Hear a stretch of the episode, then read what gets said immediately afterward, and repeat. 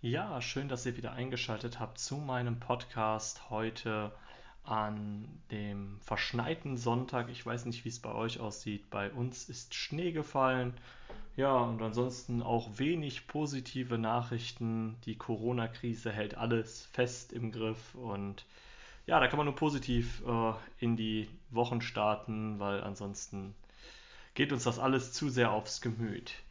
Ja, was wollen wir heute machen? Ähm, wir wollen heute mal über den Raspberry Pi sprechen und äh, den mal im Vergleich zu einem Arduino sehen und da auf die äh, einzelnen Unterschiede eingehen und auch vielleicht mal erklären, äh, wir kennen natürlich, oder die meisten, die meine, ähm, meine Videos schauen, die kennen den Raspberry Pi vor allem als Mittel für den IO-Broker, um das äh, so nutzen zu können, dass wir ihn quasi zum Broker umwandeln. Aber ähm, in diesem Podcast, dazu wird es wahrscheinlich dann auch noch ein Video irgendwann geben, soll es erstmal darum gehen, wie wir den ähm, Raspberry Pi, ich sage jetzt mal allgemein Raspberry Pi, ich möchte da nicht groß unterscheiden. Ihr kennt die Unterschiede zwischen dem Raspberry Pi 3, dem Raspberry Pi 4. Äh, es soll jetzt einfach mal darum gehen, wie man diesen benutzt und auch den Unterschied zu einem äh, ja, ähm, Arduino oder ESP mal zu beleuchten. Was kann man machen? Ja, und da fangen wir auch direkt mal an mit einem kurzen Vergleich. Und eigentlich, obwohl er immer wieder im Vergleich steht, ähm, Raspberry Pi oder Arduino. Wer ist besser? Raspberry Pi oder Arduino? Ja, da kann ich auch fragen, was ist besser? Ein Auto oder ein Flugzeug? Oder ein Stück Toast oder Salami. Man kann die äh, beiden Sachen einfach nicht miteinander vergleichen, auch wenn das gerne gemacht wird. Ähm, es sind unabhängige Systeme, es sind auch einfach zwei Komponenten, die man nicht miteinander vergleichen kann. Wenn ich jetzt einen ESP-Chip zum Beispiel mit dem Arduino vergleiche, da kann man dann schon eher wieder drüber reden, weil das ähnliche Produkte sind. Wenn man den ESP-Chip aber wieder mit einem Raspberry Pi vergleicht, dann ist das ja sehr, sehr schwierig, weil es halt äh, zwei vollkommen unterschiedliche Geräte sind. Mhm, der Uh, Arduino ist auch ein gutes Stück älter als der Raspberry Pi und ist ein klassischer Input-Output-Prozessor, der verschiedene implementierte Lösungen bietet, die man über die uh, Arduino IDE programmieren kann und wohingegen der Raspberry Pi ein vollständiger Einplatinencomputer ist. jeder, der die mo neuen Modelle kennt, die, der Vierer zum Beispiel, den kann man ja schon fast als Desktop-Alternative nutzen und wohingegen ein Arduino niemals äh, ein richtiger ja, Computerersatz oder ein richtiger Computer ist. Es ist halt, das eine ist ein Chip, der dafür genutzt wird, um ja, IoT-Projekte umzusetzen im Kleinen, also Prozesse, irgendwelche Sachen zu schalten, Pins zu schalten. Äh, und das andere ist ein viel, viel leistungsstärkerer Einplatinencomputer, der einen eigenen Arbeitsspeicher besitzt mit bis zu 4 GB im neuen Modell und äh, eine beachtliche Leistung hat für diesen kleinen Chip und daher nicht miteinander zu vergleichen. Können wir diesen Raspberry Pi trotzdem benutzen, um unsere IoT-Sachen äh, umzusetzen? Und das ist eine ganz klare Sache. Ja, natürlich können wir den dazu benutzen. Äh, auch der Raspberry Pi hat äh, GPIO-Ports, die wir ansteuern können und äh, ist natürlich viel, viel leistungsfähiger als der kleine Chip. Man hat ja auch einen begrenzten Speicher, um jetzt zum Beispiel beim Arduino den ähm, den, den Chip zu beschreiben. Man hat ja sehr, sehr wenig Speicher, wohingegen die SD-Karte beim Raspberry Pi riesengroß sein kann. Und äh, ja, und das sind halt diese begrenzten Mittel auf der einen Seite, was aber nicht schlecht ist, weil äh, jeder hat seine Berechtigung. Ähm, ein Arduino, wenn man jetzt nicht vom Originalprodukt ausgeht, sondern von einem Arduino-kompatiblen Produkt, äh, das ist sehr, sehr günstig. Ein Raspberry Pi ist da viel, viel teurer und ein ESP ist noch günstiger. Und alle diese Produkte haben irgendwo die Daseinsberechtigung. Ja, und ähm, Raspberry Pi kann man zum Beispiel mit Windows IoT aufsetzen. Oder man nutzt Raspbian und äh, schreibt Skripte in äh, zum Beispiel ähm, Python oder ähm, ja, es gibt halt viele Möglichkeiten, nur ähm, der eine eignet sich natürlich perfekt, um kleine Sachen umzusetzen, um irgendwelche Lampenrelais zu steuern. Das kann der andere auch, aber man muss mal gucken, wofür man ihn braucht. Und daher Ähm, für größere und kompliziertere Sachen ist durchaus ein Raspberry Pi, äh, wenn da ein bisschen mehr Programmierung rein soll, man muss mehr Leistung, es ist viel, viel komplexer, dann ist natürlich die Rechenleistung von einem Raspberry Pi super. Ob der am Ende auch nur äh, zwei Pins an oder ausmacht, aber der Prozess, der dahinter steckt, warum etwas eingeschaltet wird. Und ähm, da kann man natürlich viel komplexer mit arbeiten als mit einem, äh, mit einem Arduino, wo man sehr begrenzt ist. Was aber auch wieder nicht stimmt, wenn man jetzt zum Beispiel ein ESP nimmt äh, als Vergleich, als kleine Einplatine, äh, die man ansteuern kann. Man kann ja natürlich auch die ganze Programmierung wieder outsourcen und das Ganze wieder in einen Raspberry Pi im IO Broker oder in äh, FEM oder ähm, OpenHub implementieren.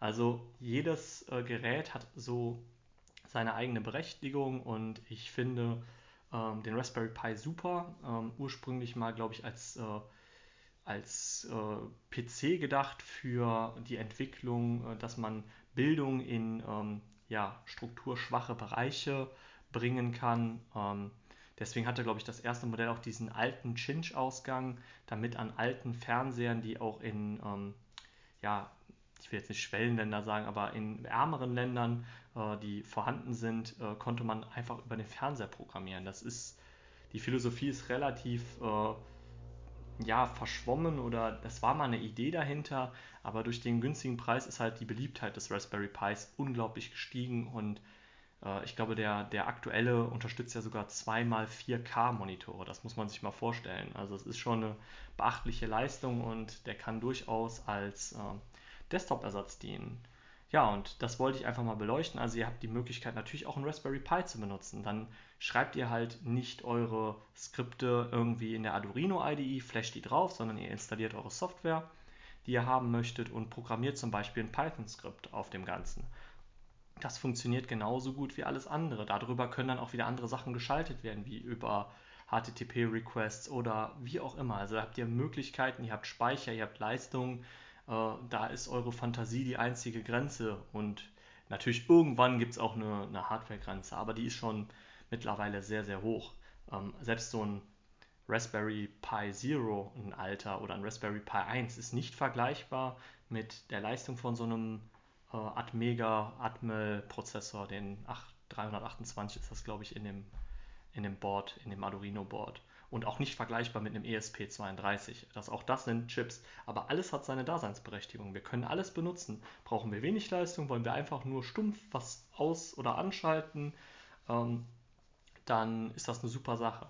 Ich weiß, es gibt mittlerweile auch von äh, Arduino sehr, sehr leistungsstarke Chips. Äh, die Pro-Serie ähm, unterstützt unter anderem diese Lite-Version von ähm, der Programmier äh, von, wie heißt das jetzt immer, TensorFlow. TensorFlow Lite wird bei den ähm, Arduino Pros unterstützt, die sind aber dann auch schon wieder in einer ganz anderen Preiskategorie, wo man sich dann auch wieder überlegen muss, für so viel Geld kann ich mir auch wieder einen Raspberry Pi kaufen. Aber alles hat irgendwo seine Existenzberechtigung. Oder fast alles. Also ich sage, die beiden Produkte dürfen auf jeden Fall nicht miteinander verglichen werden.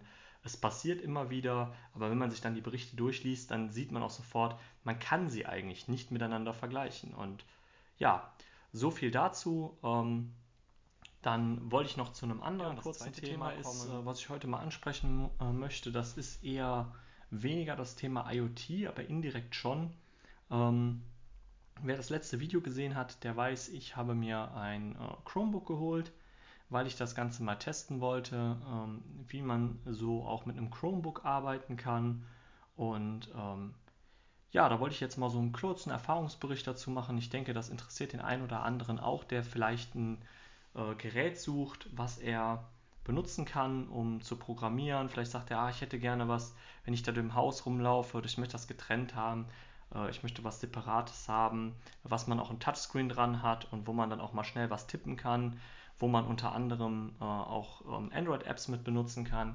Ja, und jetzt mein äh, Fazit nach drei vier Tagen ähm, über das Chromebook. Ähm, ich werde das jetzt erstmal auf den äh, IoT-Bereich und den Smart Home-Bereich. Was habe ich damit bis jetzt gemacht? Also ich habe versucht in, letzten, in den letzten Tagen ausschließlich mit dem äh, Chromebook zu arbeiten. Und ich habe unter anderem jetzt, nehme ich auch gerade diesen Podcast über das Chromebook auf. Ich konnte hier auch ohne Probleme meinen Mischpult anschließen, mein, alles Das funktioniert wunderbar. Ähm, was positiv ist, ähm, ein ganz großer Vorteil, was mir gefällt, äh, ist, dass ich Android-Apps installieren kann. Und das wird euch beim, falls ich nochmal ein Video mit äh, der guten Frau Alexa mache, wird euch das zu Vorteil äh, kommen, weil ich dann die Möglichkeit habe, auch auf dem Chromebook die App aufzumachen, die Alexa-App, und die Möglichkeit habe, da euch auch was zu zeigen und ich muss das nicht wieder auf meinem Handy aufnehmen. Das finde ich sehr cool. Äh, ansonsten, ähm, ja, bis auf das Schneiden der Videos mache ich alles auf dem Chromebook. Ich nehme sogar die, die Aufnahmen halt auf, das habe ich getestet. Ich habe jetzt auch meinen zweiten Bildschirm angeschlossen über ein einfaches, äh, über eine einfache kleine Dockingstation mit US, über USB-C.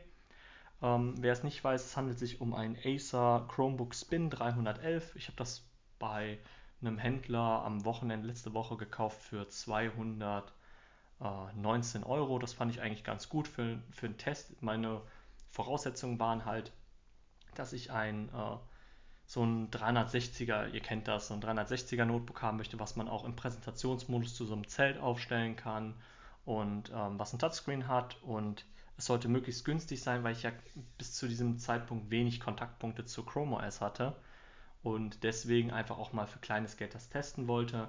Das ist kein Werbevideo oder kein Werbepodcast, weil ich überhaupt, das habe ich mir privat gekauft, das werde ich auch privat einsetzen, dafür bekomme ich nichts, also nicht, dass da jetzt irgendwas Falsches entsteht. Ich möchte einfach mal so äh, mein, mein Resümee geben. Ähm, ja, und alles andere ist natürlich sehr angenehm, vor allem das Arbeiten im Browser und wir arbeiten ja als äh, ja, IoT und Smart Home da viel im Browser, weil wir ja unter anderem auf das Motor irgendwas machen und hier was machen und im IO Broker und wir arbeiten eigentlich fast ausschließlich und ja, es gibt so ein paar nette Sachen, wie zum Beispiel, dass man auch diese ähm, den Vollbildschirm eine eigene Taste für hat und auch dann richtig schön im Vollbildschirm arbeiten kann. Ähm, es ist unglaublich schnell für den in Anführungszeichen Schrottprozessor, der da drin ist. Ich möchte mir gar nicht vorstellen, wie ein Windows äh, 10 Notebook mit dem Prozessor aussehen würde. Ihr kennt mein normales Notebook. Ich habe ein äh, Acer, äh, Asus ROG Notebook, ein Gaming Notebook, ein sehr, sehr schönes Gerät. Bin ich auch sehr zufrieden mit. Wenn ich daneben aber stehe und bei beidem äh, einfach dieses ähm, einen Browser öffne, das, obwohl der Prozessor in dem einen i7 HQ ist und hier ein ganz einfacher Pentium, äh, ist das Chromebook tausendmal schneller. Es ist wirklich, man drückt irgendwas, es ist sofort da, es läuft sehr stabil und das macht halt auch Spaß. Ich habe äh, über die Tage jetzt einen Hühnerstall fertig gebaut, habe äh, unter anderem das äh, Chicken Control Panel, wer das Video gesehen hat, implementiert und eingebaut und äh, hatte dafür auch das Gerät sowohl als Touchscreen ähm, zum Testen drin. Äh, WIS kann man wunderschön äh, visualisieren. Ich hatte das testweise als Zelt aufgebaut, um zu testen, ob die einzelnen Tasten funktionieren. Ich habe eine neue Hühnerklappe gebaut, die hattet ihr ja gesehen. Die habe ich jetzt in eine neue Halterung gebaut. Ähm, da mache ich euch mal ein Foto auf Instagram, könnt ihr euch das angucken, wie das aussieht. Das ist ein relativ großer neuer Stall geworden. Und das war sehr angenehm, das Gerät in der Hand zu haben. Es ist leicht, man kann gut programmieren, die Bildschirmtastatur ist sehr gut. Und für, vor allem für die Leute, die gerade in der Phase sind, die sagen, boah, ich setze mir ein Smart Home auf, ich muss das alles testen, ah, Touchscreen wäre auch schön. Bevor ihr euch ein Tablet kauft, um das Ganze zu testen, so ein einfaches, würde ich mir überlegen, mit dem Chromebook könnt ihr fast alles machen. Also ich weiß jetzt nicht, ob man damit die Geräte flashen kann. Das weiß ich nicht, aber dafür hat die meisten haben ja noch einen, einen PC da, ähm, obwohl man jetzt auch in der Beta äh, Linux auf dem äh, Gerät mit installieren kann. Ihr könnt einen eigenen Google-Account anlegen für euer IoT. Dann könnt ihr auf dem einen Account arbeiten, auf dem anderen Account habt ihr alles offen, was ihr braucht. Also das ist sehr schön gemacht. Ähm, ja, wenn ihr dazu mal ein Video sehen wollt, wo ich euch das Gerät vorstelle, ähm, ich werde das jetzt weiter benutzen. Ich möchte das wirklich auf, aufs Äußerste treiben. Ich will gucken, inwieweit man halt ein Chromebook als nicht vollständiger Ersatz, das weiß ich, das wird nicht funktionieren, aber als Office-Ersatz, als der tägliche Begleiter und nur für komplexe Aufgaben wie Zocken oder da habe ich eh keine Zeit für, aber theoretisch würde ich auch mal gerne wieder eine Runde Diablo oder so spielen, keine Ahnung. Äh, ja, egal. Ähm, dafür nicht, aber für alles so, ähm, ich versuche mit der mit der Cloud zu arbeiten. Ich versuche ähm, auch die, die Sachen alle hochzuladen, möglichst viel online zu arbeiten und das funktioniert bis jetzt sehr gut. Und ja, ich halte euch da auf dem Laufenden. Wenn ihr euch überlegt, euch sowas zu holen, wo ihr auch mal ein Touchscreen testen könnt und mal ähm, das Ganze irgendwie mal für eine Testphase, einfach wenn ihr eine FIS-Oberfläche habt, um zu testen. Es ist schon ganz cool, äh, macht Spaß, kostet kleines Geld verhältnismäßig und ich sehe es als sehr vorteilhaft an, sowas zu besitzen. Vor allem, wenn ihr im Browser arbeitet, vor IO-Broker und so, dann ist es doch sehr, sehr schnell und funktioniert sehr zuverlässig. Ja, und damit kommen wir auch zum Ende dieses Podcasts. Ich hoffe, ihr hattet euren Spaß ein bisschen. Äh, wir müssen ja jetzt alle gucken, was wir machen. Lasst den Kopf nicht hängen. Wir sehen uns am Donnerstag wieder zu einem Video. Und ich wünsche euch bis dahin, bleibt gesund, achtet auf euch, stay home, macht's gut. Ciao.